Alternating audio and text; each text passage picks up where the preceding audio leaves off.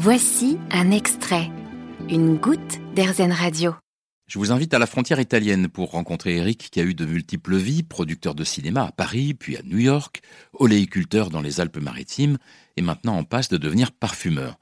Ce changement, c'est contraint et forcé, il y a eu plusieurs années sans olive et il fallait faire quelque chose?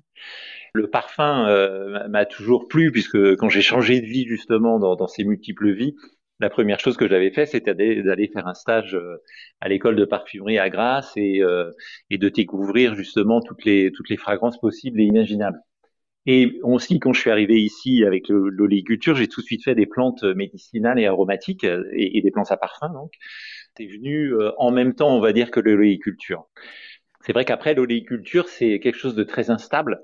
Je l'ai appris à mes dépens. Hein. Euh, on avait beaucoup basé euh, l'économie de nos entreprises euh, sur voilà des récoltes régulières.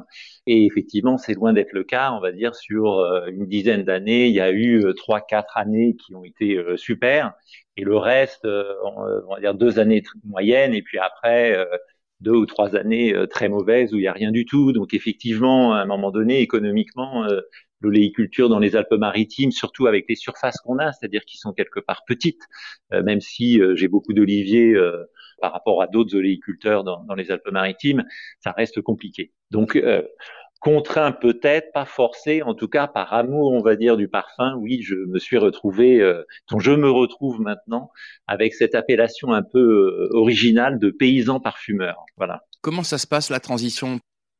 Donc évidemment, je peux pas me, me, me, dire né. Par contre, dès que je suis arrivé ici, j'ai fait euh, des études, euh, on va dire courtes, hein, mais quand même euh, grâce à l'école de parfumerie, donc où j'ai découvert l'ensemble des plantes, des parfums synthétiques et naturels. Donc là, j'ai déjà une petite expérience. Et après, pendant les dix ans où j'ai cultivé ici les plantes médicinales avec les oliviers, je me suis vraiment formé à la phytothérapie et à l'aromathérapie en particulier. Donc tout ce qui est huile essentielle, euh, préparation de plantes. Et là, mon nez s'est affiné. J'ai aussi, évidemment, euh, en vivant en pleine nature, on va dire, ouvert mes sens et ouvert en particulier mon sens olfactif. Donc oui, je suis pas un nez, mais par contre, j'ai définitivement une sensibilité importante euh, à l'olfaction et en particulier à l'olfaction des plantes, c'est-à-dire du naturel. Je fais pas du tout la parfumerie qu'on fait aujourd'hui. Elle est essentiellement basée sur les plantes et les plantes qu'on cultive au maximum.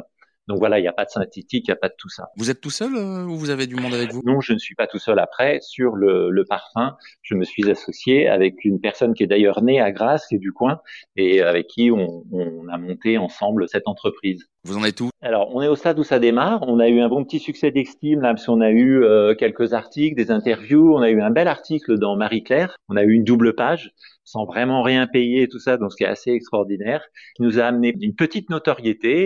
Et aujourd'hui, on rentre dans la seconde étape où on va aller chercher du financement, alors via euh, sites de, de, financement en ligne, Ulule en particulier, pour euh, ouvrir et euh, développer de manière plus professionnelle. Et là maintenant, ça y est, on a des gens qui nous achètent des parfums aussi, ce qui est très important, et qui reviennent vers nous, qui sont contents, parce qu'en gros, le parfum qu'on fait, c'est pas un parfum tout à fait traditionnel dans le sens où on achète dans une parfumerie et puis voilà, ça sent bon et on est content. Non, c'est un parfum médecine puisque j'ai mélangé mes connaissances en phytothérapie, le soin par les plantes, avec la parfumerie.